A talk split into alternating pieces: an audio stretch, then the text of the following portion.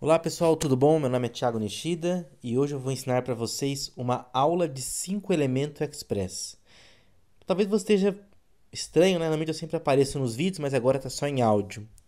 O objetivo disso é muito simples. É, isso aqui vai ficar um pouco longo e eu sugiro que você baixe no formato de MP3 que eu vou disponibilizar e ouça onde você quiser, quantas vezes quiser, inclusive é interessante ouvir mais de uma vez para você conseguir absorver bastante o que eu vou falar. Para quem quer essa aula? Essa é uma aula sobre medicina tradicional chinesa, especificamente os cinco elementos. É...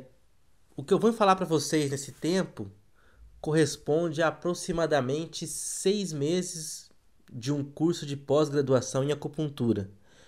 Obviamente, isso aqui é o resumo do resumo, e porém já dá para você ter uma noção do todo antes de avançar em cima de cada elemento.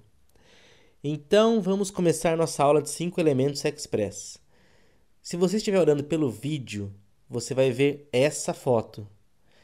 E na verdade é a tabela de 5 elementos e eu vou deixá-la aí o tempo todo.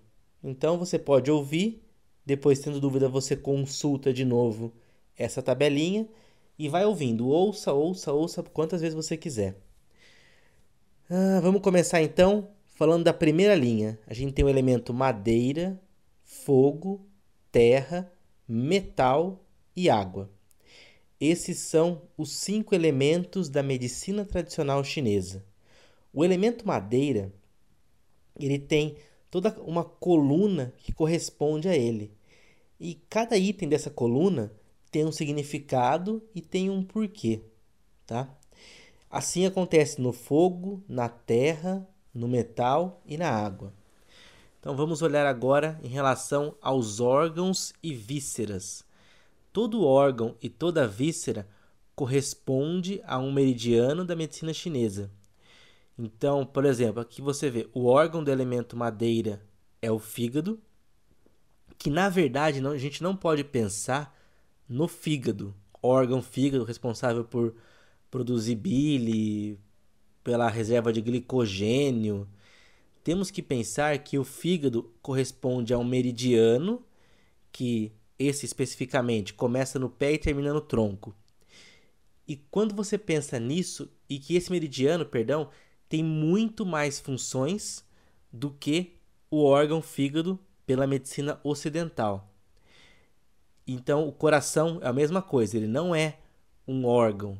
Ele, ele é um órgão para a medicina ocidental, porém ele é um meridiano. E o coração começa no dedo, do, no dedo mínimo, no quinto dedo do, da mão, e termina na, na axila. O baço pâncreas também, ele é um meridiano. E assim com todos os órgãos e todas as vísceras. E essa é a primeira confusão que todo mundo faz, inclusive eu, que já faz 14 anos que estou nessa nesse mundo de medicina tradicional chinesa, ainda confundo. O certo é, quando você fala fígado, você não pode pensar no fígado. Quando você fala intestino delgado, você não pode pensar no órgão intestino delgado. Você tem que pensar no meridiano e suas funções. Essa é a melhor maneira de compreender os, os meridianos da medicina tradicional chinesa. Então, voltando aqui agora para a tabela, a gente tem a primeira coluna, melhor, a segunda coluna. A segunda coluna nós temos madeira, fígado, vesícula biliar, visão, olho, tendão, ligamento, reatividade e ira. A cor é verde, o sabor é azedo e ácido, o clima é o vento e, os, e o espírito é rum, alma etérea. Então, vamos começar é, falando pelo sentido que seria a visão e o olho. Então, o, o livro da medicina, o livro O Imperador Amarelo, ele comenta que o fígado abre-se nos olhos. Portanto, o fígado ele é responsável pela visão.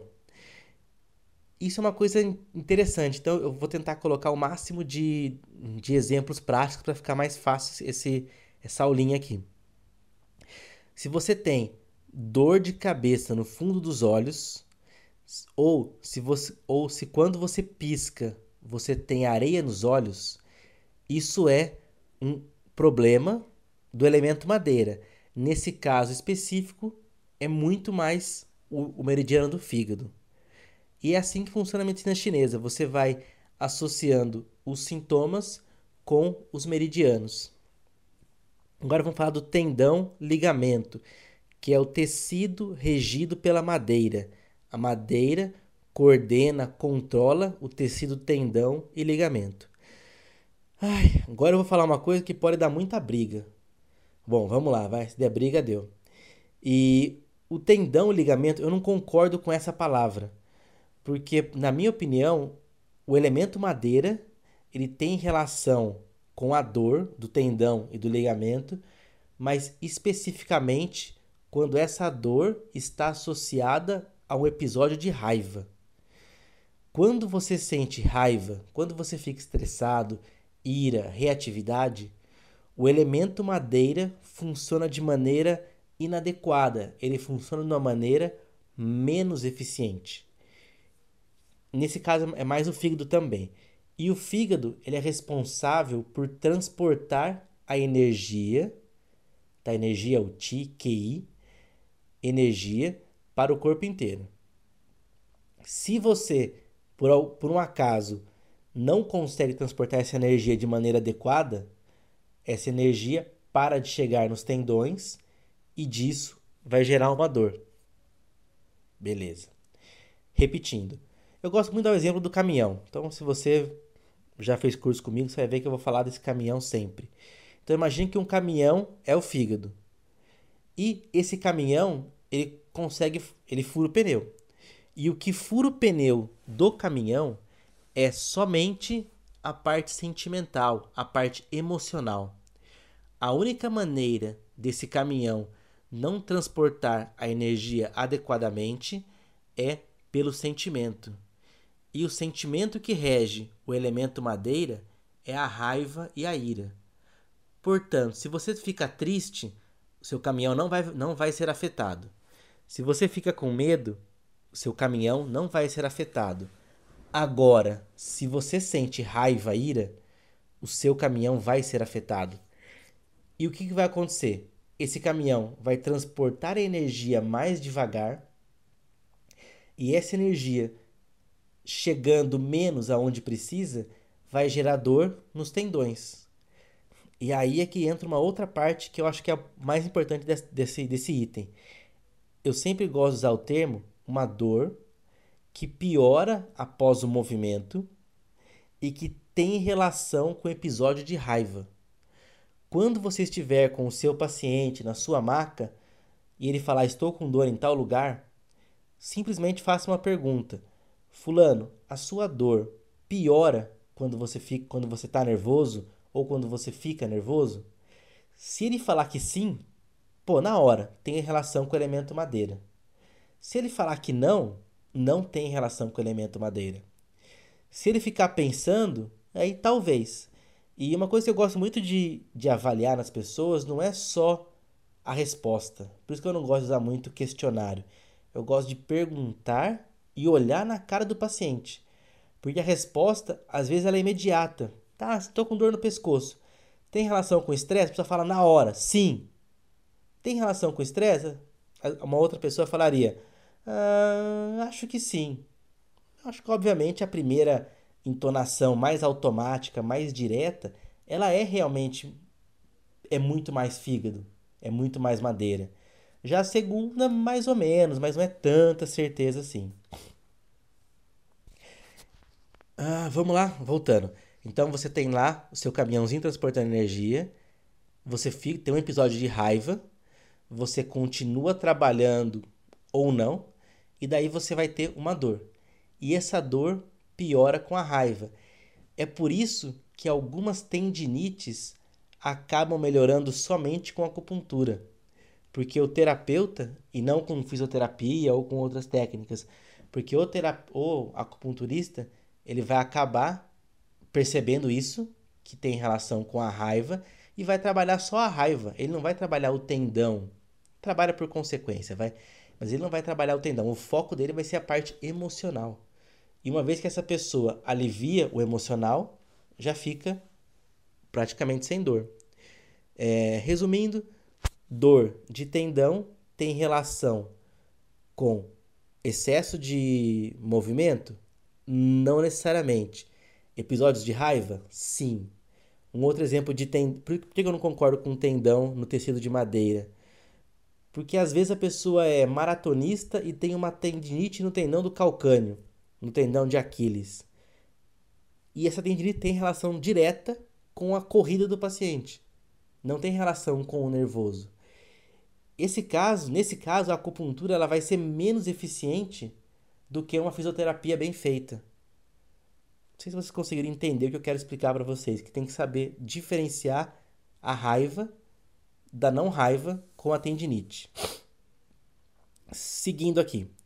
A cor do elemento madeira é verde e o sabor ele é azedo e ácido. Então eu vou parar aqui para falar das duas linhas, a linha cor e a linha sabor. Na linha cor nós temos verde, que é o madeira, vermelho, que é fogo, amarelo, que é terra, metal, que é picante e salgado, que é água. Em relação ao, ao perdão, eu errei, errei. Então vamos lá. Verde, madeira, vermelho, fogo, amarelo, terra, branco, metal, preto, água. Ok. E o sabor seria azedo, madeira, amargo, fogo, adocicado ou sabor doce, terra, picante, metal e salgado, água. Esses cinco cores, cinco sabores, você tem toda a nutrição pela medicina tradicional chinesa.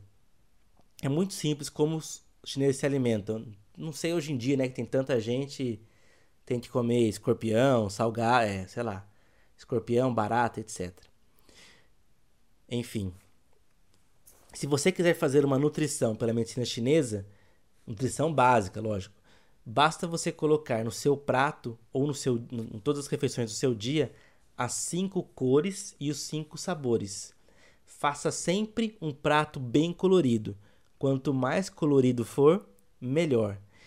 E essa é, é uma coisa que isso o Brasil está começando a ter. Se você vê alguns programas de televisão, eles incentivam um prato bem colorido. O que os chineses também gostam é que tem que ter todos os sabores. Então tem que ter um prato, tem que ter o ácido, tem que ter o amargo, o picante, o salgado, tem que ter tudo. E quando uma pessoa não gosta de um sabor, ou quando ela gosta muito, ela tem uma, um desequilíbrio nesse elemento. Por exemplo, a pessoa tem um, um ela gosta muito do, do, do, do, sabor ácido, ela gosta muito do ácido. E ela tem um desequilíbrio na madeira. Uma outra pessoa não tolera nada ácido, não põe vinagre, não gosta de limão, ela também tem problema no elemento madeira. Não dá para falar aqui, nesse curso express, se é excesso, deficiência, nada, mas ela tem um problema no elemento madeira. Então, quando a pessoa gosta muito, quando ela não gosta nada, ela tem um problema naquele elemento. Pode ser pouquinho, pode ser grande, aí tem um milhão de variedades que pode acontecer. E mas uma coisa que eu gosto muito de avaliar também é como que eu sei se o meu paciente gosta de ácido, gosta do gosto ácido. Então se eu pergunto para ele, fulano, você gosta do ácido? Ele com certeza vai falar sim ou não, e a resposta vai estar errada. Você não pode falar se ele gosta de ácido. O que, que vai pensar na cabeça dele? Se ele é um químico, ele vai pensar de ácido de bateria de carro, ele vai pensar em qualquer coisa muito ácida e não vai falar que não. Você tem que fazer uma pergunta que direcione para um objetivo seu e que não faça ele pensar na palavra. Então, por exemplo, se você conhece alguém que tempera salada tão bem temperada, com tanto vinagre ou com tanto limão, que só ela come, isso que as pessoas falam, ah, você temperou a salada só para você comer. Nesse caso, essa pessoa gosta muito de ácido. É só você fazer uma pergunta que direcione para isso. E se a pessoa não, ah, você pode perguntar, você coloca limão nas coisas? Você gosta de colocar aquele limãozinho? Pô, eu gosto, então tem o sabor ácido.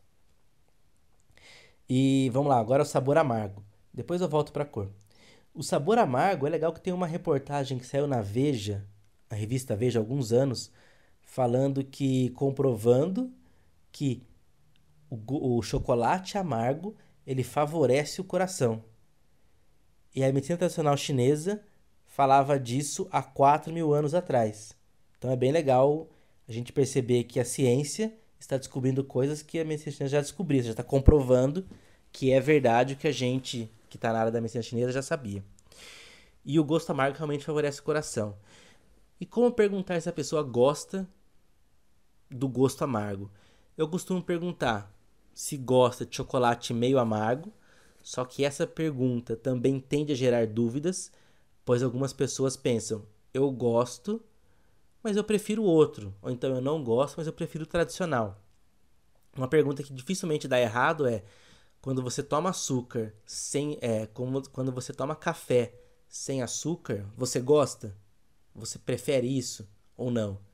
As pessoas que realmente gostam de café sem açúcar, café puro, é as pessoas que tendem a gostar mais do gosto amargo.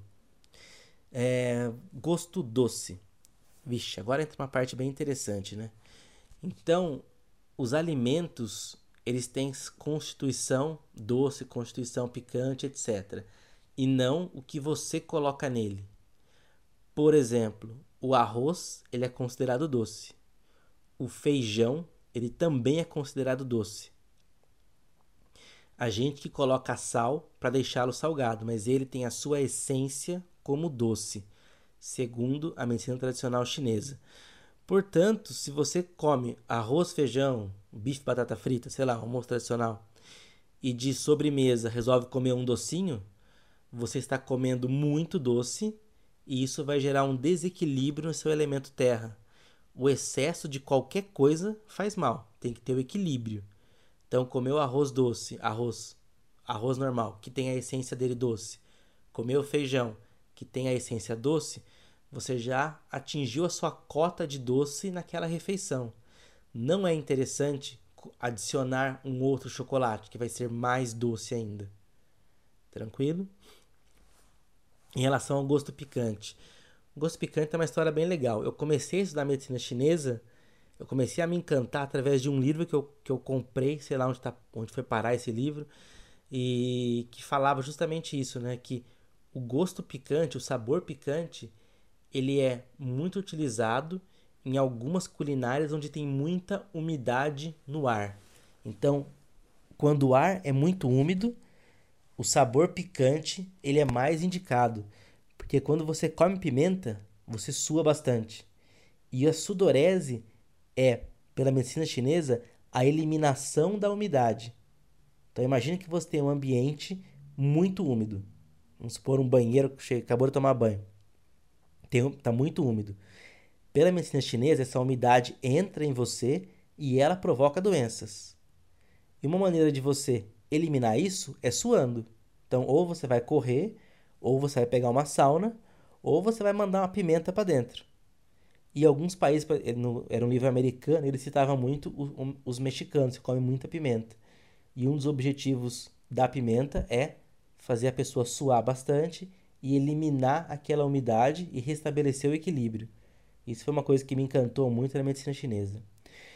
E em relação ao gosto salgado, não é a coxinha que você come na, na padaria, não é o risoto que a gente come com catupiry, é a essência do alimento. Então, o gosto salgado ele vem basicamente de algas e de peixes de sal e peixes marinhos. Basicamente isso. É, vamos lá, em relação às cores. É, você pode ter cores e sabores, é, cores e sabores diferentes do mesmo alimento.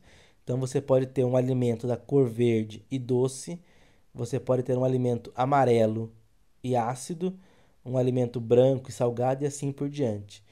Basta você, durante a medicina chinesa, é, basta você, de acordo com a medicina chinesa, nas suas refeições buscar o equilíbrio. Esse equilíbrio também pode ser feito ao longo do dia. Então você pode de manhã comer alguma coisa ácido, à tarde alguma coisa vermelha e doce, é, mais à noite amarelo, picante, branco, escuro, até completar esses itens. E eles têm que ser pro, proporcionalmente equivalentes. Não adianta nada você colocar todas as cores e os sabores, sendo que você comeu 90% de, do gosto amargo, sei lá. Do gosto amargo ninguém vai comer, mas comeu, colocou 90% do gosto doce. Isso não vai funcionar. Então, falamos disso, vamos falar agora do elemento fogo. Elemento fogo fica o meridiano do coração e o meridiano do intestino delgado. E seria interessante se você, eu sei que esse áudio aqui tem o objetivo de fazer você ouvir em tudo quanto é lugar. Porém, é interessante você pegar o intestino delgado, mandar um Google lá, intestino delgado meridiano, e ver aonde ele passa. Eu costumo dizer que o, intestino delgado ele é o segurança do coração. O coração, pela medicina chinesa, ele tem a função de controlar o batimento cardíaco meridiano, né? Porém, ele também tem a função de receber todos os sentimentos. Quando você fica bravo, quando você tem uma raiva, a gente já viu que afeta o fígado. Só que quem sente é o coração. Quando você fica triste, a gente não viu ainda, vai afetar o elemento metal, mas quem sente é o coração. E assim por diante. Ou seja, como ele é o que mais sente qualquer sentimento, ele é o mais frágil. Acho que ele tem mais vulnerabilidades. Por isso, em contrapartida, ele tem um segurança. Então imagine que o coração é uma pessoa que está atrás, tem na frente dele um segurança que chama-se intestino delgado. Daí, quando você tem algum problema em qualquer sentimento, o primeiro a sofrer é o meridiano do intestino delgado e não o coração. A hora que o, que o intestino delgado, eu gosto de falar ID, não aguenta mais, meu, aí o coração começa a sofrer também. E é interessante que se você já olhou no Google qual é o meridiano do intestino delgado, você viu que ele, que ele tem uma parte muito importante na escápula, uma parte no trapézio e uma parte na ATM, articulação temporomandibular. Então, dor escapular, dor no pescoço e bruxismo, ou quando a pessoa morde o dente à noite ou tem muita tensão, tem relação direta com qualquer sentimento que a pessoa com qualquer excesso de sentimento. Não necessariamente sendo só raiva, pode ser tristeza, pode ser medo, pode ser pensamento, o que for. E quando você trabalha o shiatsu ou qualquer outra técnica de acupuntura, que você pressiona os meridianos, você trabalha bastante o intestino delgado. Por isso que quando você trabalha o intestino delgado, você fortalece o segurança e a hora que o, o coração vê o segurança dele mais forte, ele fica mais relaxado. E aí o paciente sente-se mais relaxado. De novo, o coração tem os sentimentos e ele tem um segurança, que tá lá meio baleado, meio manquitola, sei lá, alguma coisa assim. E daí você vai faz a massagem, deixa a perna do, do, do, do segurança, né? a perna do intestino delgado, zero bala, o cara fica forte de novo, sei lá, dá uma arma na mão dele e ele volta a proteger de maneira adequada o coração. E o coração vendo aquele segurança, pô, ele relaxa, né? Ele deita, fica mais sossegado. É isso que acontece com a gente. Por isso que massagem na escápula e massagem no trapézio é extremamente relaxante, de acordo com a medicina chinesa. Ah, o, o sentido do fogo, do coração e do ID, mudando de assunto já, né? Tem relação com a fala e com a língua. Durante muitos anos eu, eu, eu tive umas dúvidas quanto a isso, né? Porém, uma vez veio um aluno fazer um curso, fazer um curso, especificamente era o curso de teatro. E, cara, ele, ele teve, ele tinha um rosto bem vermelho e ele era muito gago, ele tinha uma gagueira muito forte. E o, o rosto vermelho, sim, tem relação direta com, com o elemento fogo, né? E, e tem que ser o rosto, tem que ser as duas bochechas e a testa. Se você vê somente as bochechas vermelhas, provavelmente é um calor temporário, o ambiente está quente. Mas se você vê as duas bochechas e a testa vermelha, tem uma grande chance desse calor ser provocado por excesso de fogo no coração. E isso vai afetar, isso pode, né, afetar a fala e a língua dele. E esse paciente era muito gago. E a gente fez a massagem, chegou uma parte que abrangia o intestino delgado. A hora que ele saiu da maca, a minha maca ela tem um suporte de rosto assim. aquele suporte de rosto onde ficava o rosto do paciente estava inteira suada, cheia de gotas de suor. Ele estava com o rosto menos vermelho e, por incrível que pareça, ele estava menos gago. Ele conseguia falar mais frases sem gaguejar.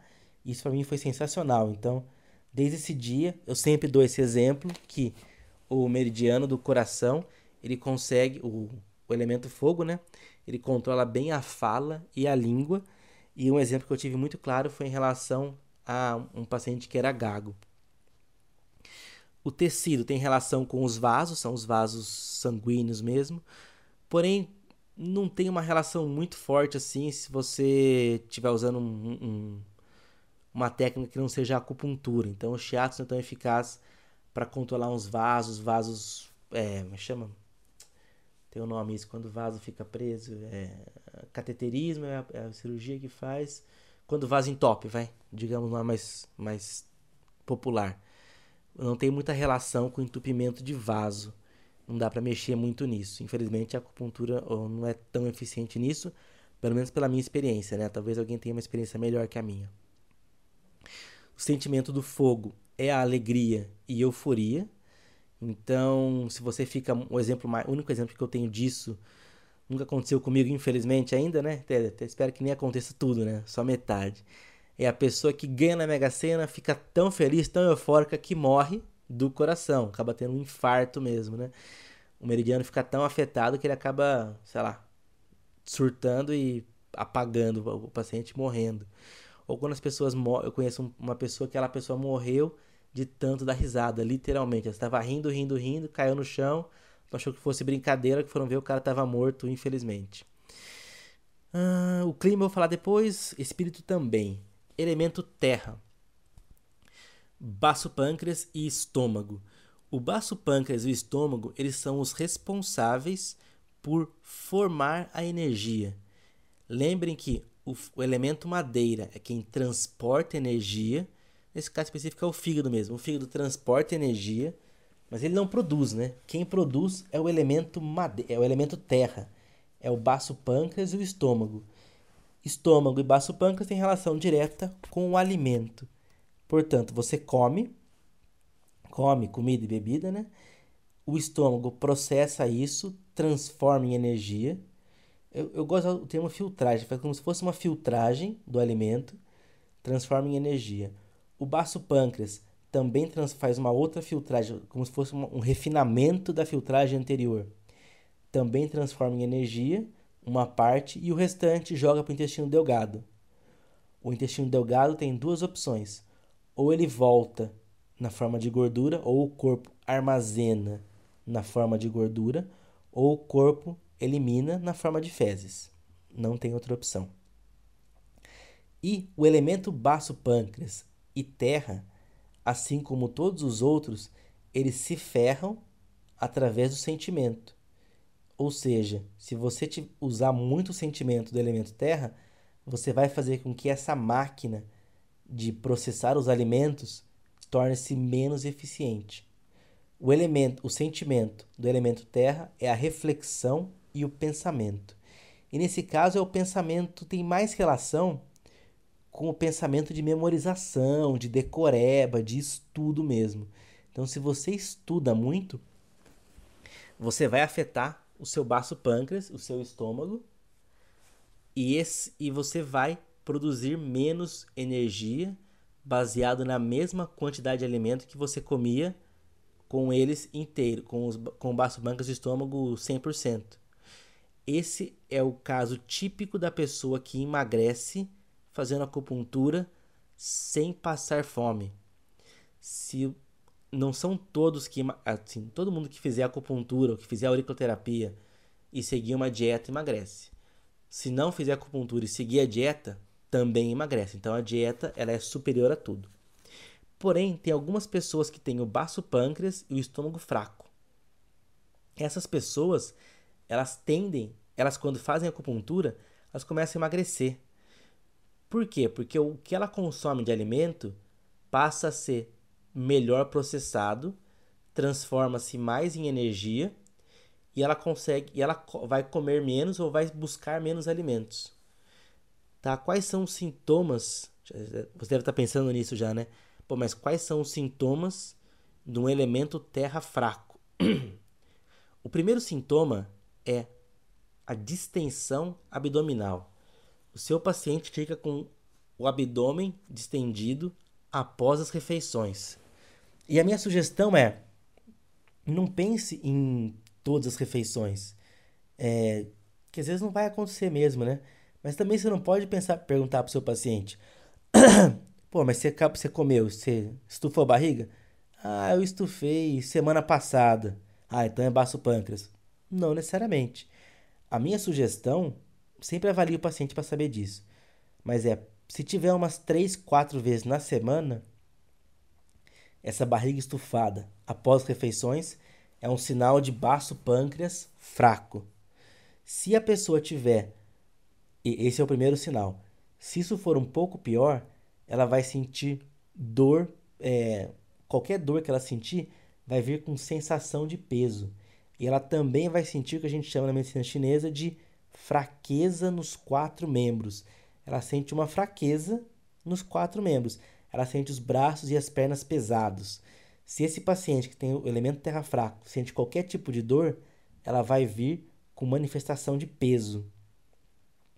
Isso tem relação com o, depois eu vou falar mais para frente, mas isso tem relação com o clima, que é o clima úmido. Pela medicina chinesa é um clima pesado. Então toda dor vem com sensação de peso, alguma coisa está pesada, está incomodando. E a hora que você trata a pessoa, ela fala: Nossa, parece que tirou um peso das minhas costas, parece que tirou uma tonelada das minhas costas, do meu ombro, das, da minha lombar, o que for. É, voltando aqui, então é isso. Essa pessoa que tem esse, esse elemento, o, o baço pâncreas fraco, a hora que você faz a acupuntura, faz a, o shiatsu ou aurículo, ela melhora, ele fortalece e ela tende a emagrecer sem fazer regime. Porém, não é todo mundo que tem isso. Então, não é todo mundo que isso é tão evidente. Uhum. Gustação e boca. Ah, só para complementar, a acupuntura também atua, a acupuntura auriculoterapia e o shiatsu atuam muito bem na parte emocional do controle da ansiedade e com isso faz com que a pessoa coma menos. Eu sou um exemplo vivo disso. Quando eu faço acupuntura, quando eu faço shiatsu frequentemente, eu consigo comer menos, ficar menos ansioso, como menos e obviamente emagreço. Então, o, o sentido da terra, do elemento terra, é a gustação e a boca, mais conhecido como paladar. Como que você consegue saber se o seu paciente tem um paladar legal ou não? Você vai perguntar para ele, o seu paladar é bom? Pô, o cara só teve aquele paladar, como que ele vai saber se o dele é bom ou não? É óbvio que ele vai falar que sim, né? Então a dica mestre é: pergunta se você, se o paciente, né, é aquela pessoa que coloca sal em todo tipo de comida. Então, chegou a comida, o cara já coloca sal. O sal, ele é um, como é que se diz? Ele é um realçador de sabor. Ele deixa os sabores mais nítidos. E as pessoas com os paladares menos apurados são aquelas que gostam de colocar sal em tudo quanto é comida. Se a pessoa é aquela que gosta de colocar sal em to todas as comidas que ela come, ele é realmente, ele tende a ser, né? Não é certeza, uma pessoa com elemento terra fraco. Uma outra dica: o quanto de doce a pessoa gosta. É, qual é o tipo de doce? Qual doce você prefere? aquele bolo simples, sem cobertura, aquele bolo simples com a cobertura, ou aquele bolo complexo, não sei se seria complexo o nome correto, com cinco camadas de cobertura que tem mais cobertura que massa. Ou aquele doce de leite que desce arranhando sua garganta, que você compra na padaria. Se você é daquele que gosta do doce mais doce, aquele puro açúcar, você tende a ter um elemento terra mais fraco, porque você tem um paladar menos apurado. Tem pessoas que vivem disso, né? A pessoa nasce com o elemento terra mais forte, treina isso durante anos e vira mestre cervejeiro, vira, não sei, não sei se o nome é correto, né, mas um degustador de vinho, sabe se o vinho é amadeirado, se ele tem tons de fruta, tem o um nome isso aí, frutoso, sei lá como é que chama. E ou a pessoa bebe o café, fala se o café é bom, se é ruim, etc. É feito. Tecido conjuntivo e músculo. Seria mais tem relação direta essa região com a distensão abdominal. Portanto, quando a pessoa não tem um, um tecido conjuntivo legal, isso vai aparecer na forma de distensão. Então, o abdômen distende, é, outros exemplos mais extremos, né? Hérnia de disco, pela medicina chinesa, tem relação com o elemento terra. Hemorroida tem relação com o elemento terra, porque é alguma coisa que sai do lugar, tanto a hérnia quanto a hemorroida. E a hérnia abdominal também tem relação com o elemento terra. Lembrando que sempre quando eu falo que é tem relação, não é que é certeza, é que é uma probabilidade maior daquele meridiano estar afetado. E que é mais conjuntivo. Pessoas que têm inchaços também têm relação com o elemento terra, porém também tem a ver com água, que tem a ver com rim. Não necessariamente todos vão ser assim. Reflexão e pensamento. A reflexão e pensamento tem relação direta com o elemento terra. Quanto mais você pensa, pior seu baço fica e menos você consegue pensar. Ó, então você está estudando para concurso público. Daí você resolve que você vai estudar 8 horas por dia. E você fica 8 horas por dia na primeira semana. Na segunda semana você não consegue entender mais nada do que você está estudando. Porque você estudou muito, enfraqueceu o seu baço. O seu baço fraco não permite que você estude mais tão bem quanto antes. E quanto mais fraco tiver o baço, mais umidade o seu corpo vai ter, mais pesado você vai sentir. Qual que é a solução para isso? Qualquer atividade que faça você suar. Tem um amigo que ele prestou concurso público por uns, acho que foi dois anos quando ele passou, né? E ele falava, não quero falar o nome dele, né? Cara, vai meu, todo dia, meio-dia, você vai correr na Lagoa do Taquaral, que é um, quem é de Campinas tem um, um lugar de correr aqui que chama Lagoa do Taquaral. Vai correr na Lagoa do Taquaral todo dia, meio-dia. Pô, meio-dia ele não conseguia ir, mas todo dia, 5 horas da tarde, 4 horas da tarde, 4 horas da tarde, né? Mais ou menos por aí, ele ia correr. E era diário, todo dia. Isso fazia com que ele suasse pela medicina chinesa. Fazia com que ele eliminasse a umidade e fortalecesse o baço para conseguir pensar mais no dia seguinte, que ia ter mais coisa para estudar. E ele fez isso durante dois anos, ele conseguiu passar no concurso público, tá feliz da vida e super tranquilo financeiramente. Isso pela medicina chinesa. Pela medicina ocidental também tem um benefício, né? Você corre, você libera endorfina, dorme melhor, libera hormônio do sono, consegue raciocinar e assim por diante. Tranquilo? Então esse é o elemento terra. E agora o elemento metal tem relação com pulmão. E eu gosto muito de usar o seguinte, eu gosto muito de usar as, as três letras, né? Parece partido político, né? chama P, P, T. P de pulmão, o segundo P é pele e T de tristeza. É, eu, eu gosto muito de colocar esses três P's formando um triângulo e dizer que o pulmão pode afetar a pele e pode afetar a tristeza, a pele pode afetar o pulmão e pode afetar a tristeza, e por fim a tristeza pode afetar a pele e pode afetar o pulmão. Então eu coloco um triângulo PPT e em cada lado eu coloco uma seta indo e vindo, ou seja, um pode afetar o outro e também pode ser afetado por esse um. E é bem isso mesmo, né? E o pulmão, ele e o exemplo mais a doença mais tradicional disso é é a psoríase, perdão. Ela tem uma relação direta na qual a tristeza, não necessariamente pode ser a tristeza, mas pode ser a raiva, né, o estresse, qualquer sentimento, ele, mas predominantemente a tristeza, vai afetar a pele, manifestando descamações na pele. E quando essa pessoa alivia os sintomas emocionais, a descamação diminui. Por isso que a psoríase, ela aumenta muito, sei lá, em qualquer parte do ano, porém, quando a pessoa tira férias, essa psoríase diminui, porque ela tirou o fator estresse, exceto se, se o estresse estiver em casa, né? mas supondo que o estresse está no trabalho, como é a maioria das pessoas. Então, no estresse, ela, a psoríase aumenta. Quando ela fica calma, a psoríase é, diminui. Também, você também tem exemplos clássicos que você consegue, através do pulmão, afetar a sua tristeza, ou então ficar triste e afetar o seu pulmão. Tem vários exemplos disso, né? Vou colocar o exemplo que acho que foi o primeiro, né? Logo que eu comecei a dar aulas, nossa, faz muito tempo. É, faz mais de 10 anos. Eu dava aula no Senac de Campinas. E teve uma pessoa, espero que ela não. Acho que ela não vai ficar triste saber disso, não. Era um casal. E esse casal, eles tinham uma empresa junto com a família. E provavelmente devia ser herdada, não sei se é conclusão minha. E eles foram vender a parte para o irmão. Então foi um momento muito difícil deles. Eles estavam nervosos, tristes, chateados. É uma mistura de sentimento, né? Porque você quer receber mais, seu irmão quer pagar menos. Você também não sabe o que vai acontecer dali para frente quando você tiver o seu dinheiro e mas não vai ter mais o trabalho.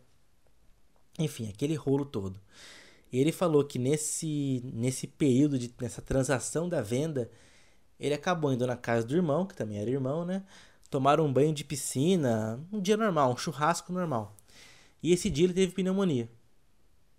Poxa, olha que só, o cara ficou na piscina meia horinha no sol, no, no, no sol, no frio, e pegou pneumonia.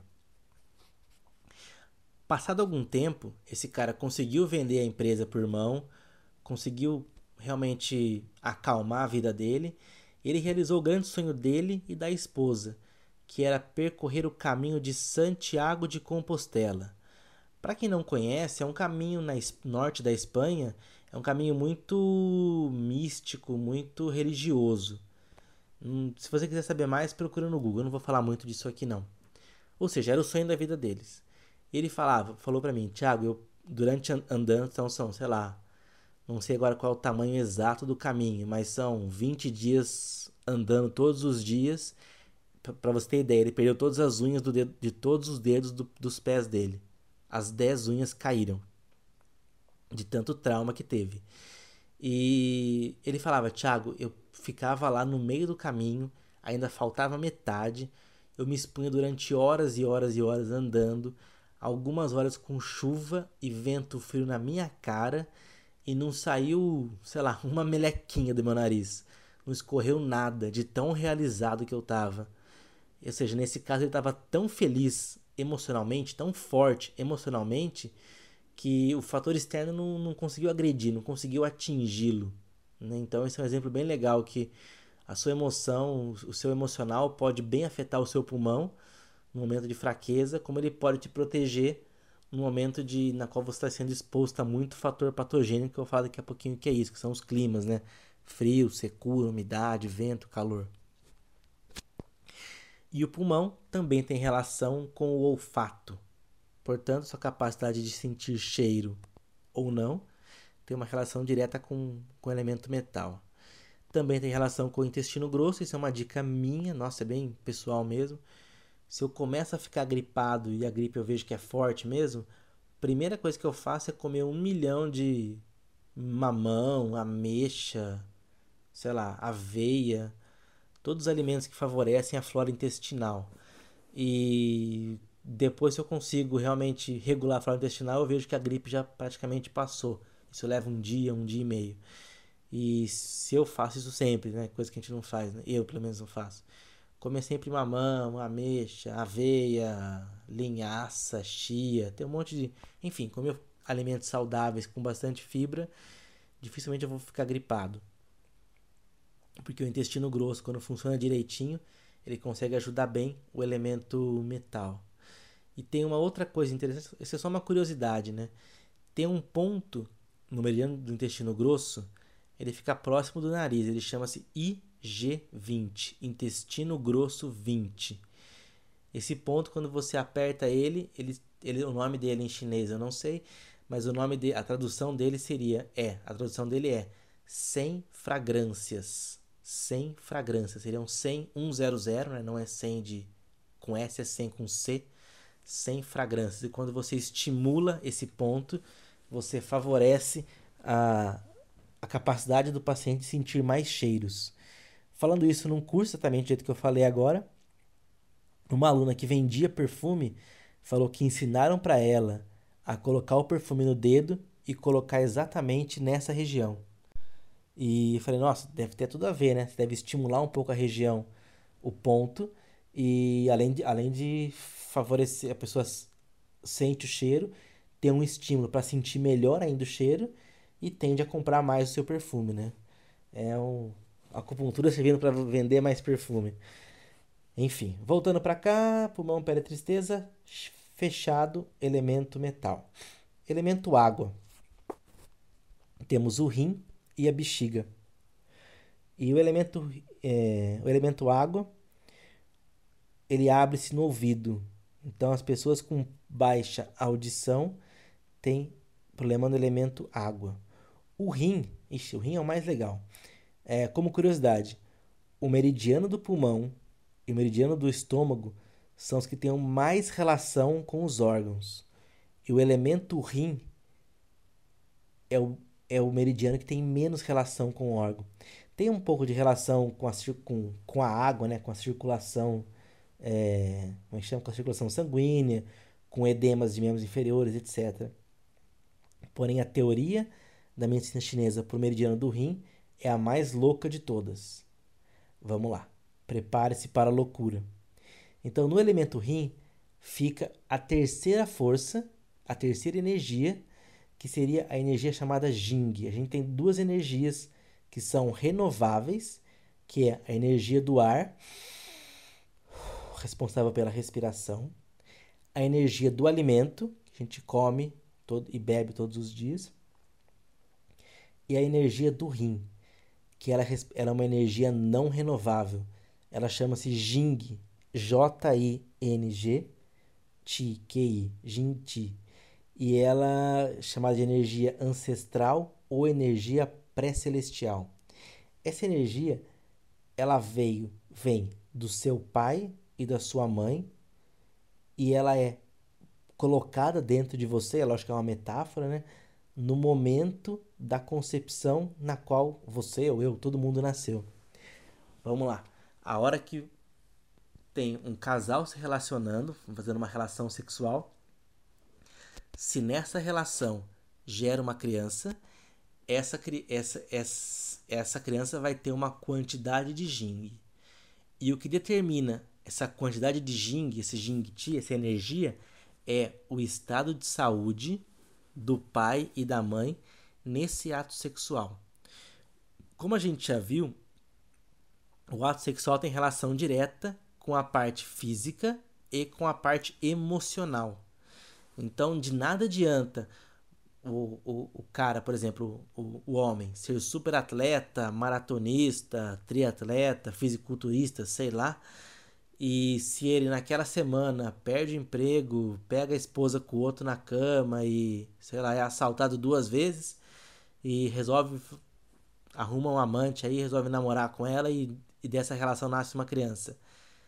Pela parte do pai, essa criança vai ter pouca energia Jing, porque o pai tem um físico bom, porém o emocional não está tão bom. A mesma coisa acontece com a mãe, né? Depende do estado de saúde da mãe no momento no momento sexual. Se os dois estão bem, a criança vai nascer com bastante energia Jing. Se a criança, se os pais não estão tão bem ou fisicamente ou emocionalmente, a criança também vai nascer com pouca energia Jing. Foi muito legal. Uma vez eu vi uma reportagem em algum canal de televisão, não vou lembrar qual que era. E pegaram uns caras muito pinguço, muito cachaceiro, sedentário e tal. E foram ver a qualidade do esperma deles. E era um esperma meio, meio meia boca, meio, sei lá, andando devagar, meio lento. Pegaram esse grupo de, de sedentários aí, colocaram os caras para fazer exercício físico e se alimentar bem. Depois de um tempo, que eu não vou lembrar agora quanto tempo foi, fizeram uma nova mensuração do esperma, eles estavam muito mais ativos e muito mais agitados, assim, muito, muito mais saudáveis. E é uma relação direta. Né? Nossa saúde física tem uma parte direta com a nossa parte reprodutiva também. Isso é a parte ocidental que falou. Uh, então, essa energia do rim, essa energia do uh, o rim, ele armazena essa energia Jing e ela é usada para audição, para os ossos, para o medo, que eu vou falar mais para frente, e para o preto, que eu vou falar também mais para frente. Vamos lá, começar do começo. O elemento rim, a energia Jing em relação à audição. Se você for ver, a maioria das pessoas que usam aparelho auditivo são as pessoas mais velhas. Então, conforme você vai vivendo, você vai gastando a sua energia Jing e conforme você vai consumindo ela, você acaba não tendo mais energia para audição e ouvido. Ok. Não tem relação com surdez, tá? Se você tem é, um problema ósseo, que pela medicina chinesa é única e exclusivamente deformidade óssea, porque os chineses eles não viam, não tinham raio-x, não tinha aparelho de densitometria óssea. Então, uma osteoporose para os chineses não tinha uma relação direta com o elemento água. Eles poderiam notar uma pessoa com osteoporose e tratar pelo elemento água, pelo rim especificamente, através de outros sintomas. Mas eles não tinham como mensurar a densidade óssea há 4 mil anos atrás. Então, os problemas ósseos têm relação com a deformidade óssea e não com a densidade óssea. A deformidade óssea mais comum é o hálux valgo, que a gente chama popularmente de joanete. Pessoas com joanete tendem a ter, tendem a serem pessoas com pouca energia Jing. Ok. E um outro exemplo legal. Quando você vê um velhinho a chance dele ter os joelhos curvados para dentro, que a gente chama de joelho valgo, ou para fora, chamado na fisioterapia, na medicina de joelho valgo, é muito maior do que você vê de uma criança de 10 anos. Por quê? Porque o velho já foi gastando a energia Jing, e quanto menos energia Jing, mais vai deformar os seus ossos. Um outro exemplo: se a pessoa tem artrose nos dedos, então tem gente que tem artrose nos dedos, os dedos ficam inchados. É o elemento água? Não. Eu vou falar, mas é o elemento terra. A pessoa que tem os, os, dedos, incha, os dedos inchados não necessariamente não é o elemento água, é o elemento terra. A pessoa vai ter problema nos dedos. E se os dedos deformarem, se eles forem para o lado, se forem deformidade lateral dos dedos, aí sim é o problema no elemento água fraqueza do, fraqueza do rim, fraqueza de Jing Ti, da energia Jing. É, para que serve essa energia Jing? Né? falei um pouquinho e acabei esquecendo disso. A energia Jing é a energia mais forte que a gente tem e ela é responsável por gerar uma nova vida. Então ela tem uma relação direta com a sexualidade. No caso do homem, ela tem relação com a impotência e no caso da mulher, tem uma relação com a é, como é que chama? Frigi, com a, perdão, com a incapacidade de gerar uma nova vida, com a infertilidade. Então, quando a mulher não consegue gerar uma nova criança, pela medicina chinesa ela tem o rim, o elemento água fraco. E pela medicina e não tem relação com a frigidez. Isso eu não comentei antes, mas se você quer tratar a frigidez da mulher, trabalha o elemento madeira, tem mais relação com a parte sexual, de vontade de fazer mesmo. Vamos voltando para cá. Sentimento do elemento água é o medo, é o pavor. Tem relação com medo de barata, tem relação também com medo de, sei lá, fantasma, de qualquer coisa assim. Porém, eu, eu consegui ter um, um, um exemplo muito legal que era o medo paralisante. Uma vez um professor falou isso quando eu fiz pós quando eu estava na pós-graduação, faz muito tempo. E ele falou o seguinte: esse a medicina, o, o elemento o, o medo da água tem relação com é um medo paralisante. É um medo que não deixa a pessoa andar para frente. Ela bloqueia seus seus instintos, sei lá, ela justifica de uma maneira bem é, interessante, até bem inteligente, para não executar aquela ação. E fiquei com isso na cabeça por muito tempo. Aí um dia veio uma paciente e ela começou a conversar comigo que a dela era depressão, ela tinha muita depressão. E comecei a conversar, falei, nossa, é duro, é duro a gente justificar que um paciente não. que o que o paciente tem não é. não é. como é que se diz? Não é. é, é fraco, né? Falar, ah, o que você tem é fraco, você é fraco. Isso é uma coisa muito ridícula de falar, mas nesse dia eu eu fui prepotente. Falei, nossa, cara, é muito estranho, né? A vida dessa paciente é muito boa. Ela tem tudo do bom e do melhor. E eu não consegui achar nenhuma brecha que justificasse ela ter realmente uma depressão, ter uma tristeza. Mas mesmo sabendo que isso não é uma coisa legal de se pensar, não. Isso não é uma coisa legal de se pensar. Fui lá, atendi, atendi, e de repente chegou uma sessão que ela soltou uma, uma bomba para mim. Ela falou: Ah, Thiago, eu briguei com a minha mãe e não falo com ela. Falei, ah, aí sim. Aí para mim eu achei um ponto crucial, né? Não falar mais com a mãe pode realmente justificar uma depressão. Mais do que os outros fatores que ela, que ela tinha me falado. Fui investigar, investiguei, fiz perguntas indiretas, fui perguntando, olhando como ela reagia. Bem coisa de, de avaliação de medicina chinesa mesmo, de medicina ocidental, de PNL, de um monte de coisa. E, aí eu descobri que ela brigou com a mãe e não conversava mais com ela. E falei, cara, isso é medo paralisante.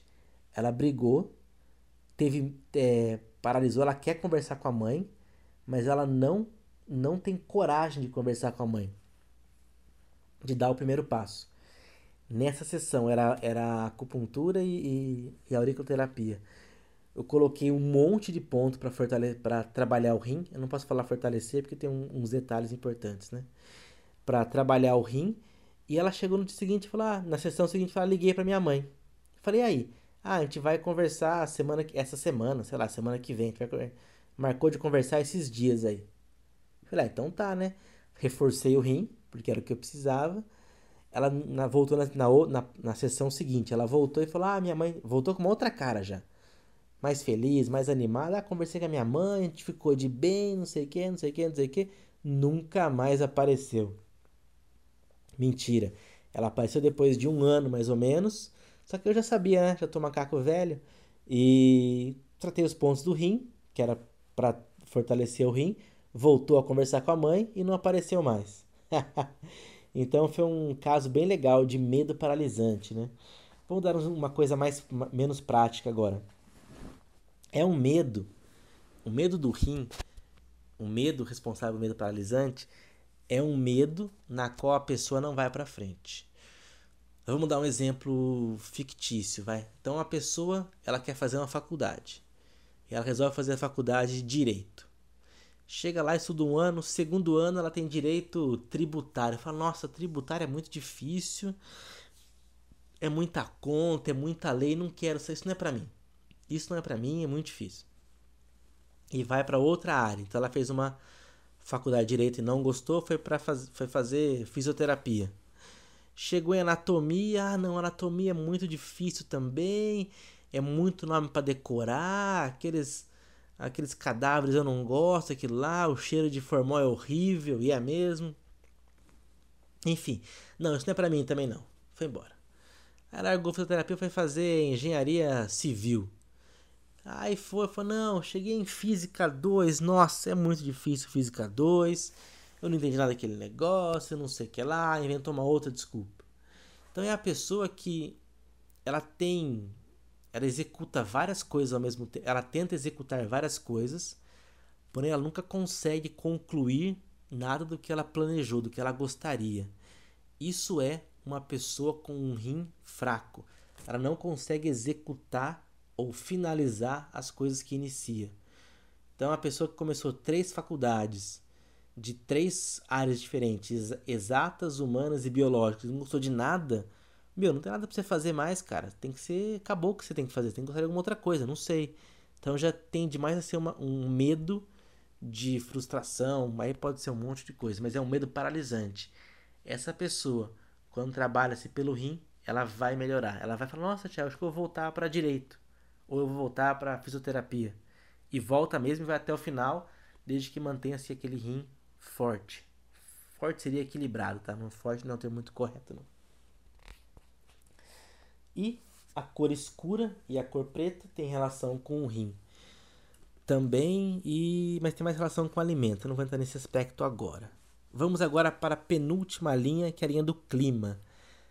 A madeira tem como clima o vento, o fogo tem como clima o calor, a terra a umidade, o metal tem como clima a secura e a água tem como clima o frio. O clima, pela medicina chinesa, é o responsável por gerar doenças.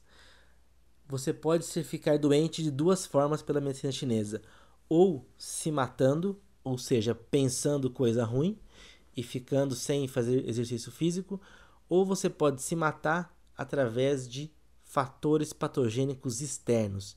Se você se expor excessivamente ao vento, você fica doente, ao calor fica doente, umidade, secura e frio também fica doente. Então você tem que se expor a esses, esses, a esses climas, né? De maneira adequada. Um pouquinho não tem problema, muito você vai ficar doente. Vamos lá.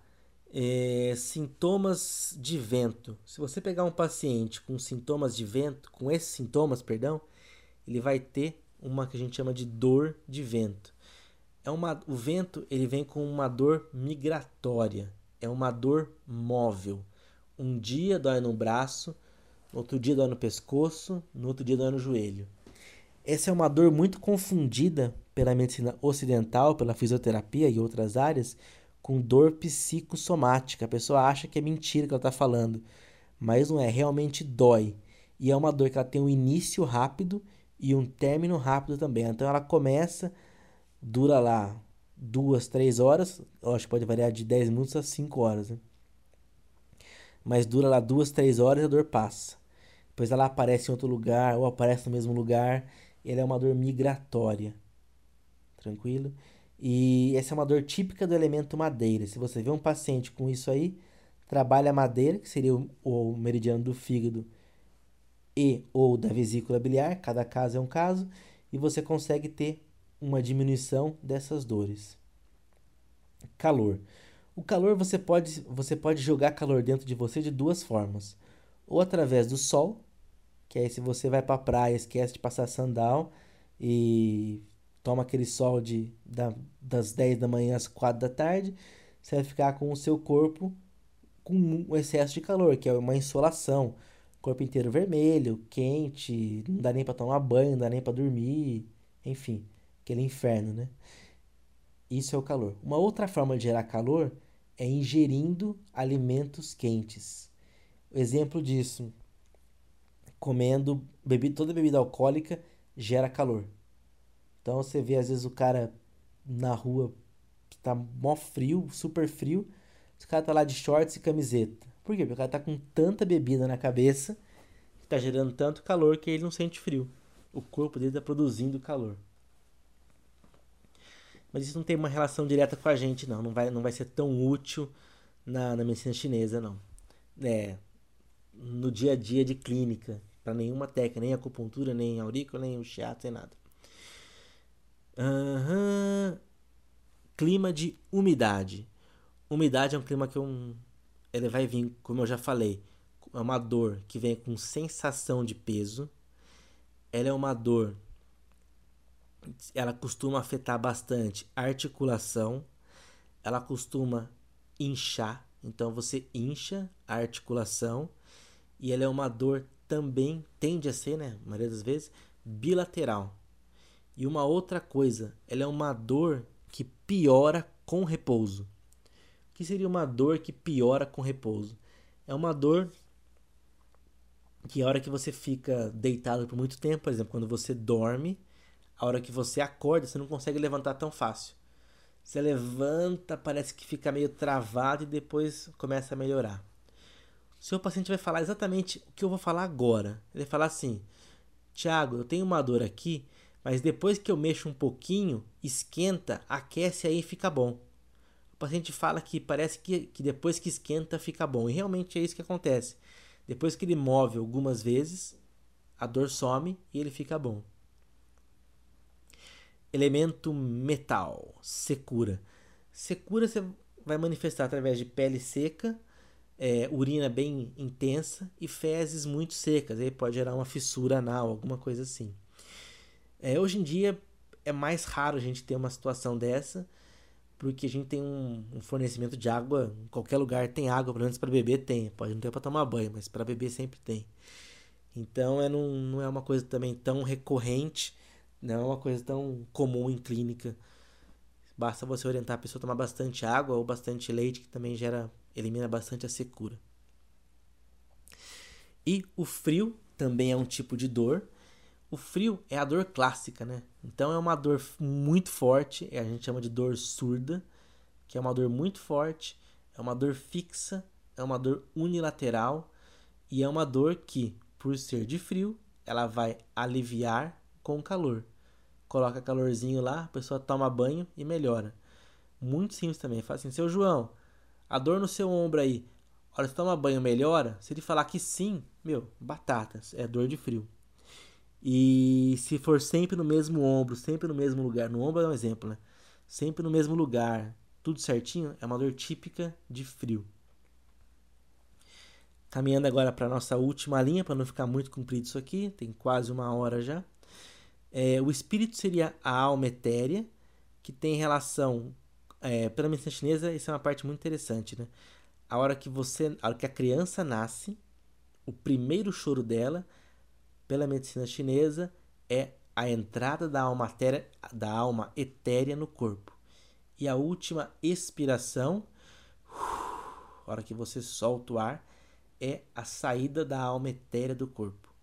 Isso não tem uma relação muito, muito, muito útil também na medicina chinesa, porém os outros têm mais, na, pra gente usar na, na parte prática, né? O Shen é a atividade mental. É, eu gosto de comparar como se fosse um, um, um interruptor de luz. Ou você tem ou você não tem.